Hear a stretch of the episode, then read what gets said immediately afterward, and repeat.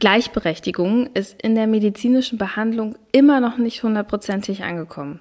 Wenn Frauen mit Problemen in die Notaufnahme gehen, wenn sie jetzt an Übelkeit leiden, äh, Bauchschmerzen haben, von Stress berichten, dass sie auch viel, viel häufiger ein Antidepressiva verschrieben bekommen, ohne einmal näher auf die äh, wirkliche Behandlung oder die Diagnose einzugehen. Das ist schon krass, wie stark alte Rollenbilder im Kopf manchmal die Diagnose verzerren können. Dazu kommt, dass wir unterschiedliche Geschlechter auch anders behandeln bzw. anders beobachten sollten. Immerhin können sich Symptome für die gleiche Krankheit bei den Geschlechtern stark unterscheiden.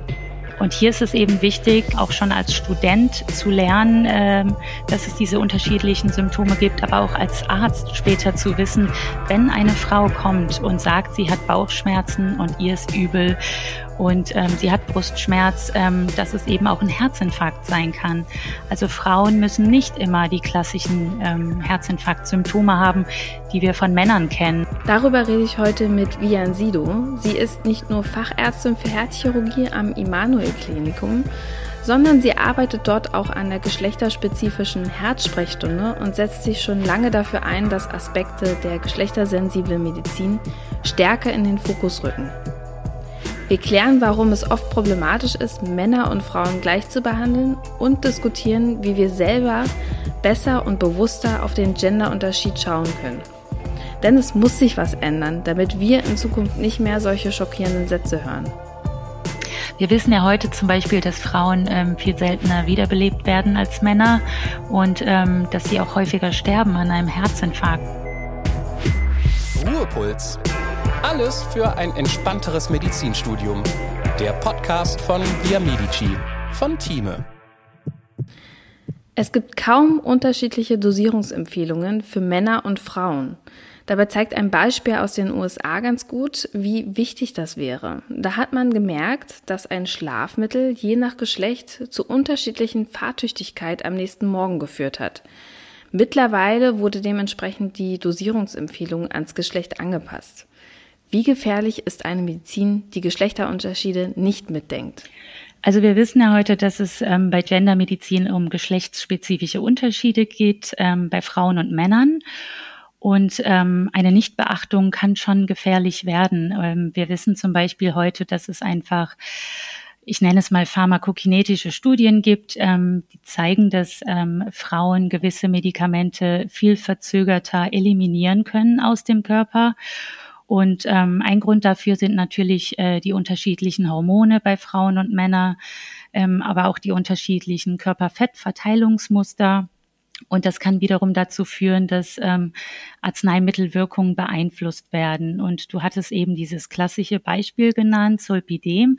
Es ist ein Schlafmittel, das haben ähm, Frauen und Männer in den USA erhalten. Und dann konnte man eben in Studien sehen, ähm, dass Frauen ähm, dieses Medikament verzögert abgebaut haben und deshalb am Folgetag auch ähm, viel mehr Unfälle gebaut haben, weil sie einfach eine viel zu hohe Dosis am Folgetag noch im Blut hatten. Und das kann natürlich sehr schnell gefährlich werden. Das ist ja nicht ohne, würde ich mal jetzt so sagen. Unterschiede in Bezug auf das Geschlecht heißt ja nicht nur, dass es am Chromosom, an der Chromosomverteilung liegt oder an den Spiegeln von Geschlechtshormonen, sondern auch an der, an soziokulturellen Aspekten.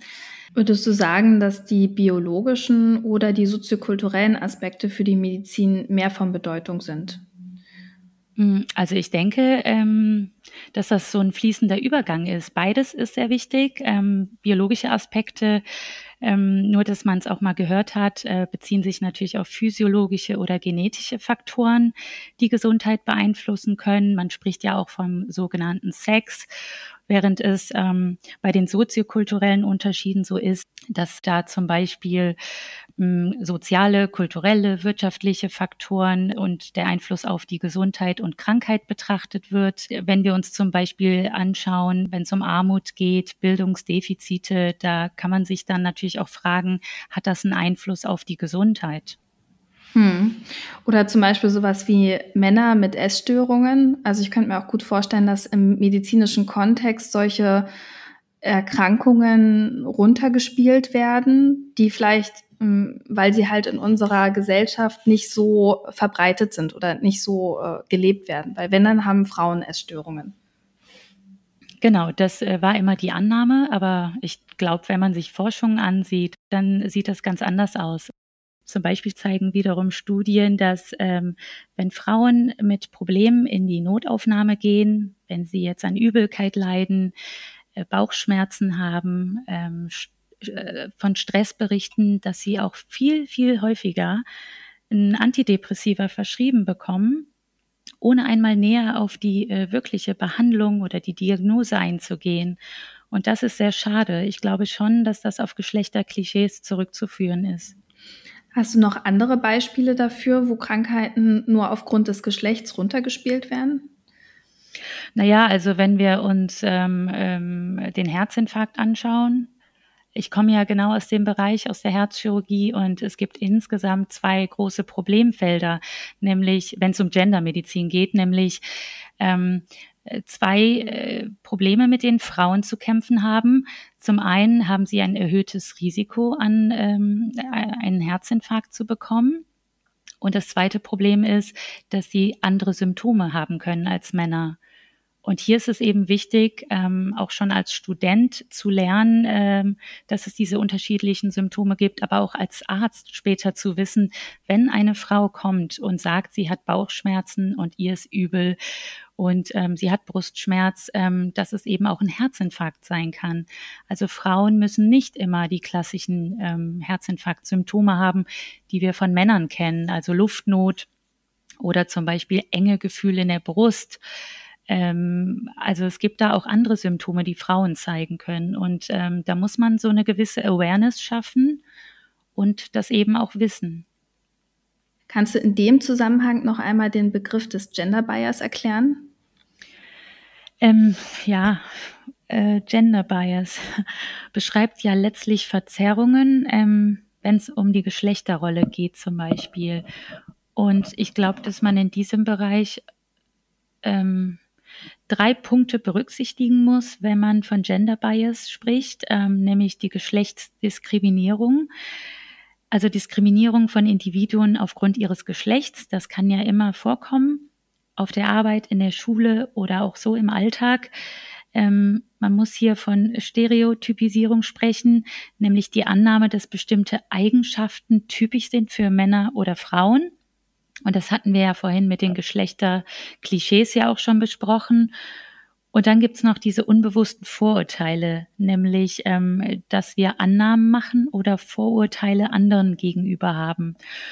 Und ich glaube, dass sich diese Gender Bias ähm, negativ auf das äh, Leben oder auch auf die Gesundheit von Menschen auswirken kann, wenn sie ähm, aufgrund ihres Geschlechts benachteiligt werden. Also ja. das kann sehr wohl sein. Und ich glaube, unsere Aufgabe ist es da auch ähm, ein Bewusstsein zu bilden, dass es diese Verzerrungen oder diese Bias gibt, dass man diese Stereotypisierung auch aufbricht und ähm, ja, zumindest diese Unterschiede auch kennt. Hm. Ja, definitiv. Und ähm, wir hatten das schon mal angesprochen, diese Lebensumstände. Wenn man zum Beispiel, also wenn Lebensumstände wie mehr Stress oder mehr Alkohol auf die Gesundheit einwirkt, dann haben ja an sich gesagt soziokulturelle Faktoren und Genderfaktoren ja einen riesengroßen Einfluss auf Erkrankungen. Mehr als vielleicht manche Leute gedacht hätten. Ja, das ähm, mit den soziokulturellen Aspekten, das bezieht sich ja zum Beispiel auf soziale oder kulturelle Faktoren und wenn wir uns da zum Beispiel ähm, das Einkommen ansehen von Menschen, dann ähm, fällt auch auf, also es gibt auch Studien, die zeigen, dass je geringer das Einkommen ist, umso höher ist die Rate an Risikofaktoren, die man letztlich im Verlauf seines Lebens entwickelt oder auch ähm, umso schlechter ist der Zugang zur Gesundheit. Also es gibt sich schon die, ähm, diese Zusammenhänge zwischen ähm, Armut, Bildungsdefizit und ähm, Risiko für Diabetes, Depression zum Beispiel. Also diese Aspekte sind schon wichtig und die sollte man nicht außer Acht lassen.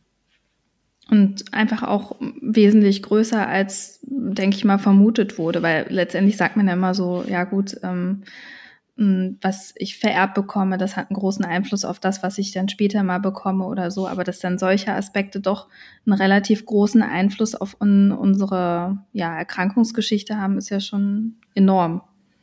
Ja, und ähm, diese biologischen und soziokulturellen Aspekte sollte man natürlich bei Gesundheitsproblemen auch nicht außer Acht lassen. Und ich glaube, deshalb ist diese interdisziplinäre Zusammenarbeit von uns Ärzten auch so wichtig ähm, mit Psychologen oder anderen Gesundheitsdienstleistern, ähm, um eben diese Patienten zu verstehen und auch ähm, so eine Art personalisierte Behandlung zu ermöglichen, also eine individuelle Behandlung.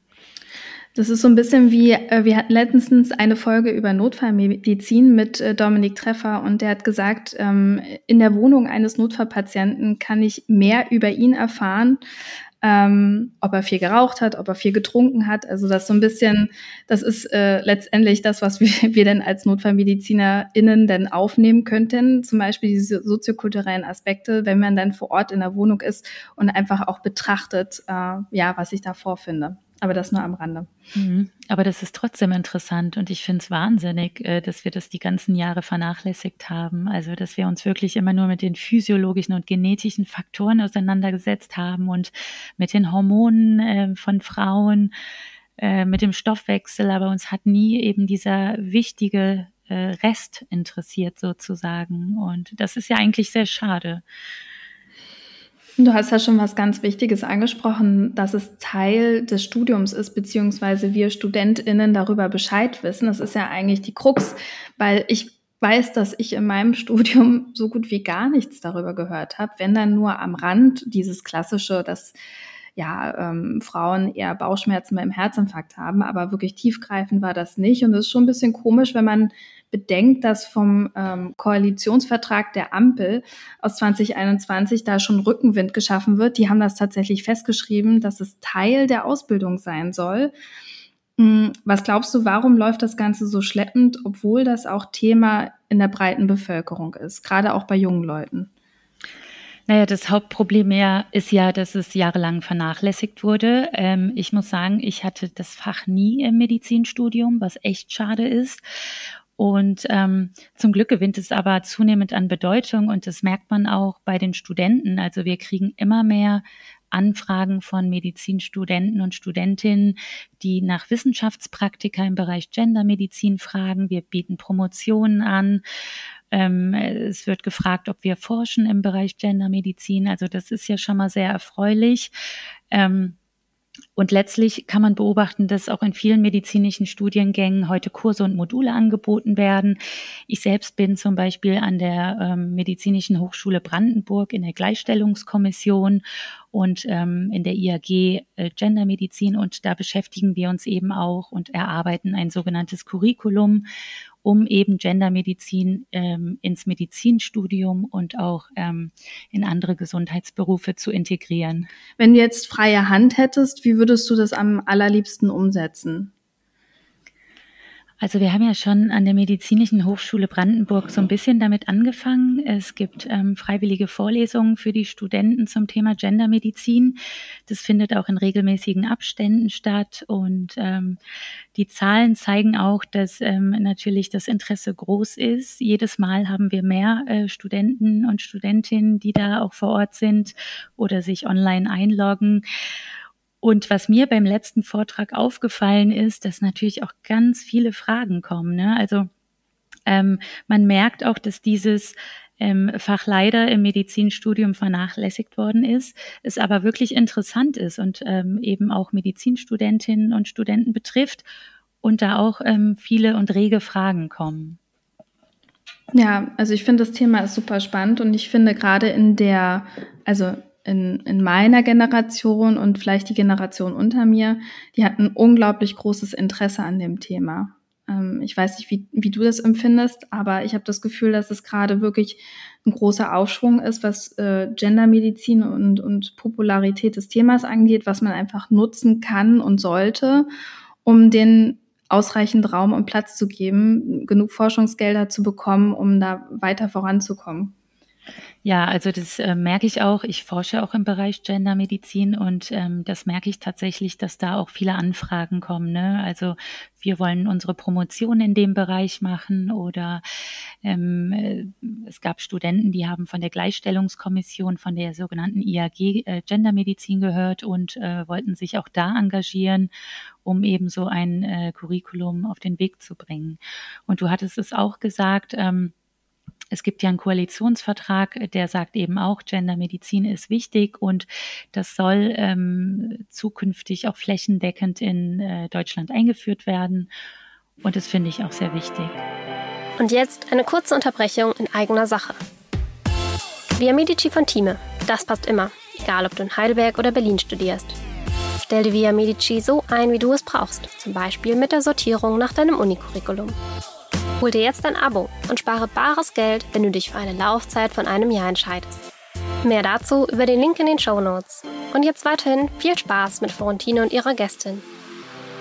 Du hast ja Public Health studiert und auch Professor Dr. Sabrina Oertelt-Prigione, die die erste Professur in Deutschland für geschlechtersensible Medizin an der Uni Bielefeld besetzt hat, ist sowohl Medizinerin als auch Absolventin eines Masters in Public Health. Glaubst du, das ist Zufall? Ähm, nee, das glaube ich nicht, denn ich bin schon der Meinung, dass Gendermedizin und Public Health ähm, auch Schnittstellen haben. Und ähm, letztlich ist es ja so, dass beide Bereiche auch ähm, die Unterschiede in der Gesundheit zwischen Männern und Frauen berücksichtigen. Ähm, wenn wir uns das Ganze näher anschauen, dann ist es ja so, Frauen haben zum Beispiel aufgrund ihrer biologischen Unterschiede einfach ein höheres Risiko, an bestimmten Krankheiten zu, Erkrankung, äh, zu erkranken, wie zum Beispiel Brustkrebs, während es bei Männern ja das, ähm, der Prostatakrebs ist. Und letztlich versucht man, ähm, im Bereich von Public Health sehr geeignete Präventions- und Behandlungsstrategien zu entwickeln. Und das wiederum ist natürlich sehr wichtig im Bereich der Gendermedizin. Ähm, hier geht es aber auch um sozioökonomische Faktoren in beiden ähm, Bereichen, nämlich um den Einfluss von Armut, Bildung und auch die Diskriminierung ähm, und den Zugang zur Gesundheit. Also ich glaube, dass, dass beide äh, ziemlich eng miteinander verknüpft sind. Absolut. Und umso schöner, dass äh, du ein Teil dessen bist, die das jetzt angeht. Zum Beispiel hast du nämlich in, in dem Immanuel-Klinikum in Bernau, wo du nämlich arbeitest als Herzchirurgin, die Gender-Ambulanz aufgebaut. Ähm, mit welchen Symptomen kommen denn die Patientinnen in die Ambulanz? Ja, also wir haben ja ähm, diese Hochschulambulanz für geschlechtsspezifische Herzmedizin und wir haben auch eine fra spezielle Frauensprechstunde. Ähm, wir berücksichtigen aber beide Geschlechter, muss ich dazu sagen. Also es kommen Frauen und Männer. Wir wollten ja niemanden diskriminieren. Aber die äh, Symptome sind ganz unterschiedlich. Manchmal kommen die Patienten auch und haben gar keine Symptome. Aber uns war es wichtig, eine Art Follow-up zu machen mit den Patienten, die wir operieren. Denn früher war es leider so, wir haben Patienten operiert, äh, sie dann entlassen in äh, die ambulante Betreuung und naja, meistens hat man dann nie wieder etwas vom Patienten gehört, was ja eigentlich schade ist. Und jetzt machen wir so, eine, so ein Follow-up wir bestellen also Patienten drei Monate nach OP ein und ähm, wie gesagt, Mann, Männer und Frauen und ähm, wir schauen bei Frauen natürlich genauer hin, einfach weil es hier um geschlechtsspezifische Medizin geht. Und was ähm, uns aufgefallen ist, der Bedarf äh, ist äh, wirklich sehr groß. Also der Zuspruch ist groß. Die Patienten, geplant war, dass die Patienten nur einmal in diese Sprechstunde kommen. Und jetzt war es so, dass über 70 Prozent der Patienten auch einen zweiten Termin ausgemacht haben. Freiwillig. Ja, freiwillig zum Arzt zu gehen. Und äh, das zeigt ja doch, dass wir da auf dem richtigen Weg sind. Und ähm, das ist die eine Sache. Äh, das bringt natürlich dem Patienten auch ganz viel. Er kann mit seinen Anliegen zu uns kommen. Ähm, denn was auch auffällt, wenn Patienten bei uns liegen, im Schnitt 10 bis 14 Tage nach der OP, mhm. dann, ähm, dann ist es so, dass die Fragen, diese wichtigen Fragen der Patienten gar nicht auftauchen. Also oft werden sie aus dem Krankenhaus entlassen und die Fragen kommen dann erst. Im Krankenhaus ist es so, dass Patienten noch überfordert sind und so mit sich selbst beschäftigt sind. Und wenn diese Fragen im Verlauf ähm, erst kommen, dann ist es natürlich ganz wichtig, auch offen zu sein für diese Fragen. Und ich glaube, dieses Follow-up ist da auch genau richtig. Zum anderen ist es so, dass wir natürlich auch Studien ähm, in der Hochschulambulanz durchführen, um diese geschlechtsspezifischen Unterschiede auch zu untersuchen. Also wie sieht das mit dem Schmerzempfinden aus nach der OP ähm, bei Frauen und bei Männern? Ähm, wie ist die Wiedereingliederung in den Alltag? Die ist ja auch nicht gleich. Irgendwie fällt auf, dass Frauen viel schneller wieder im Alltag äh, eingegliedert sind. Mm, und diese Erkenntnisse versuchen wir eben durch Studien auch ähm, zu bekommen. Ich hatte heute zuletzt ähm, die Sprechstunde gerade eben gehabt und es gibt halt Symptome wie, ich habe jetzt Wasser in den Beinen, da müssen wir natürlich eine Echokardiographie machen und gucken, was ist da los. Oder ich habe Wundschmerz, äh, das kann alles passieren. Und ja, so äh, insgeheim fällt natürlich schon auf, äh, also es gibt schon Unterschiede, die auffallen. Äh, ich will mich da auch gar nicht unbeliebt machen. Also bitte rausschneiden, aber Männer haben einfach viel mehr Schmerzen als Frauen. Das ist ja jetzt auch kein Geheimnis, glaube nee, ich mehr, und, dass äh, Männer unterschiedlich, also ein anderes Schmerzempfinden haben als Frauen. Darüber wird ja so viel lustig, also sich lustig genau. gemacht wegen Männergrippe und so. Und das ist, glaube ich, das beste Beispiel. Und das einfach, also es ist ein Fakt. Das ist ja jetzt nicht, dass man, dass, dass weder du oder noch ich uns darüber lustig machen, sondern das ist einfach ein Fakt, dass Schmerzen anders oder intensiver wahrgenommen werden. Ja, und äh, es fällt auch auf, gerade nach so einer herzchirurgischen OP, das ist schon ein Rieseneingriff, muss man sagen. Es ist keine Blinddarmentzündung. Hm. Und letztlich sind es die ähm, Frauen, äh, die nach einer Herz-OP sagen, dass sie äh, keine Beschwerden haben. Sehr spannend. Und ähm, die Patienten kommen dann nach drei Monaten und dann freiwillig sogar nochmal wieder. Und mhm. ihr könnt die dann einpflegen in Studien. Genau. Also Freiwilligkeit ist natürlich vorausgesetzt. Ähm, ist alles eine freiwillige Sache. Es muss auch nicht jeder nach drei Monaten zu uns kommen. Ähm, wir fragen die Patienten während des Aufenthalts. Also da haben wir auch so eine Study Nurse, die geht rum und im Krankenhaus und fragt, ähm, erklärt was zu dem Konzept ähm, und wenn die Patienten sich entscheiden, dazu zu kommen, dann gehe ich auch nochmal rum und spreche mit den Patienten, erkläre den Ablauf ähm, in der geschlechtsspezifischen Ambulanz. Und ähm, ja, das äh, Besondere ist eben, dass wir bei uns in der Ambulanz nicht so viele Patienten sehen, ähm, wie ein Hausarzt täglich sieht. Ähm, während Patienten mir erzählt haben, dass der Hausarzt ähm, nur fünf Minuten Zeit hat im Schnitt, ist es so, dass wir uns auch eine halbe Stunde Zeit nehmen können für den Patienten. Mhm. Das ist natürlich gerade für die Patienten sehr schön. Und jetzt haben wir sogar einige Anfragen von anderen Unikliniken, die auch diese geschlechtsspezifische Ambulanz einführen wollen. Das ist ja ein schönes Signal, ne? Ja. Und du hattest ja gesagt, dass Frauen sich in eurer genderspezifischen Ambulanz weniger über Schmerzen beschweren. Kann das auch ein Problem sein? Ja, ich glaube schon. Und deshalb ist unsere Aufgabe auch ähm, umfassend aufzuklären. Also das ist auch mhm. das, was wir im Klinikalltag machen, aber auch in dieser Ambulanz. Wir sagen den Frauen, worauf sie achten müssen, ähm, bei welchen Symptomen sie einen Rettungswagen rufen müssen. Und ich glaube, das ist auch in Zukunft ganz wichtig, so eine Art Awareness ähm, äh, zu leisten, um diese geschlechtsspezifischen Unterschiede auch zu erkennen, ähm, damit wir diese Risikofaktoren eben kennen, die Diagnose und auch die Behandlung. Wir wissen ja heute zum Beispiel, dass Frauen ähm, viel seltener wiederbelebt werden als Männer und mhm. ähm, dass sie auch häufiger sterben an einem Herzinfarkt. Und wenn man sich dann genauer ansieht, warum das so ist, ähm, also es gibt ähm, Studien, die vermuten, dass gerade bei älteren Patienten es so ist, dass sie zögern, einen Notarzt zu rufen, weil sie einfach sagen, ich will jetzt aber keine unnötigen Umstände bereiten oder die Familie geht gerade vor oder die Kinder und dann im Zweifel warten sie eben so lange, ähm, bis die Schmerzen irgendwann weg sind und denken, alles wäre okay.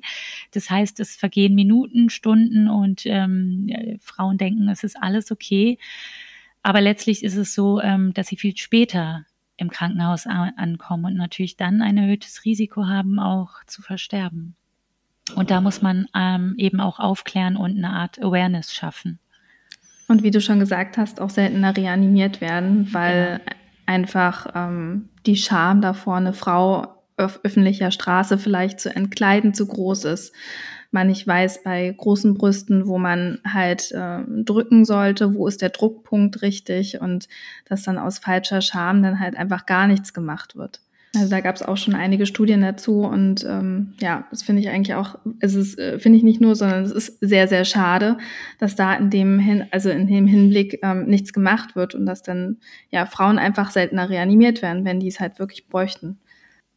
Genau, und deshalb ist auch Public Health so wichtig, weil wir uns eben um Präventionsstrategien kümmern müssen, um eben Gesundheitsprobleme zu vermeiden oder genau diese Sachen, die du ansprichst, ähm, äh, Risikofaktoren identifizieren und mögliche Probleme beseitigen, um eben öffentliche Gesundheit auch zu fördern. Ich glaube, dass das schon sehr wichtig ist.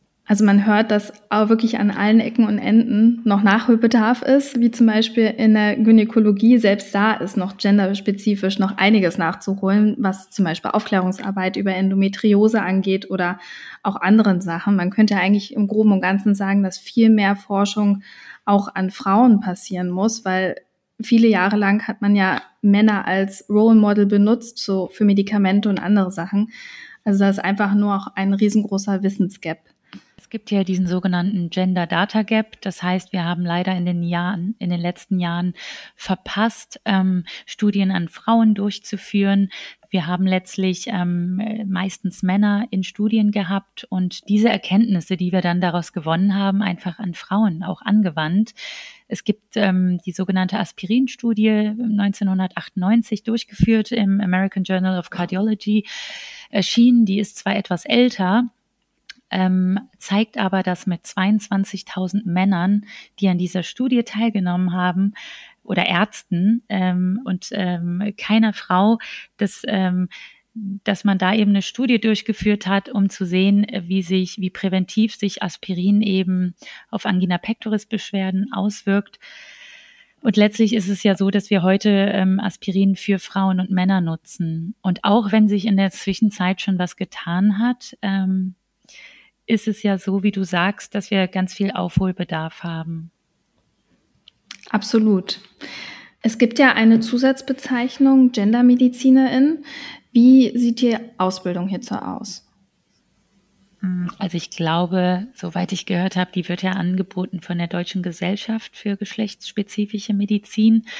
Und ich hatte mich jetzt auch vor kurzem dafür angemeldet, weil ich diese Zusatzbezeichnung machen wollte. Und ähm, ja, ich muss jetzt noch zwei Monate warten, aber ähm, diese Zusatzbezeichnung besteht eben aus einem theoretischen und praktischen Teil. Also man muss Fortbildung nachweisen, aber auch nachweisen, dass man eben geschlechtsspezifische Medizin betreibt. Und das machen wir ja auch in der Ambulanz. Und wer kann denn im Detail diese Zusatzbezeichnung erwerben? Ich denke, dass das jeder Arzt machen kann, äh, der natürlich nachweisen muss, ähm, dass er eben geschlechtsspezifische Medizin macht. Wie die aussieht, das ist jedem selbst überlassen. Also mhm. das muss man dann auch in einem Formblatt beschreiben. Und ob das letztlich anerkannt wird, ähm, das wird ja von, von diesem Verein entschieden. Also könnte sogar äh, ein Hausarzt oder eine Hausärztin, die sich vielleicht darauf spezialisiert, auf geschlechtersensible Medizin, diese Zusatzbezeichnung bekommen. Ja, ich denke schon. Soweit ich weiß. Sehr spannend. Vian, ich danke dir für deine Zeit. Es war super spannend. Ich glaube, dass in den nächsten Jahren noch einiges in der Richtung passieren wird und ich bin gespannt, wo dich dein Weg hinführt und was du noch so herausfindest. Ich danke dir erstmal für deine Zeit und ja, bis bald. Ja, vielen Dank für das tolle Gespräch, Florentine. Sehr gerne. bis dann. Tschüss. Tschüss. Das war Ruhepuls euer Podcast für ein entspannteres Medizinstudium von Via Medici, dem Lern- und Kreuzportal für nachhaltiges Lernen in der Medizin von Thieme. Redaktion Antonia Köser und Dr. Vera Premusil. Producer Johannes Sassenroth und Moderation Florentine Klemann.